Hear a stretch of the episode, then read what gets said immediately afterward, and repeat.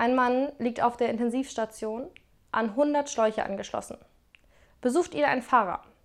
Plötzlich fängt der Mann zu keuchen an. Da er nicht sprechen kann, bittet er in Zeichensprache um einen Stift. Er kritzelt auf einen Zettel einen Satz und stirbt.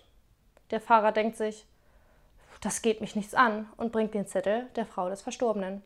Die liest und fällt in Ohnmacht. Darauf nimmt der Fahrer den Zettel und liest ihn selbst. Du Idiot, geh vom Schlauch runter!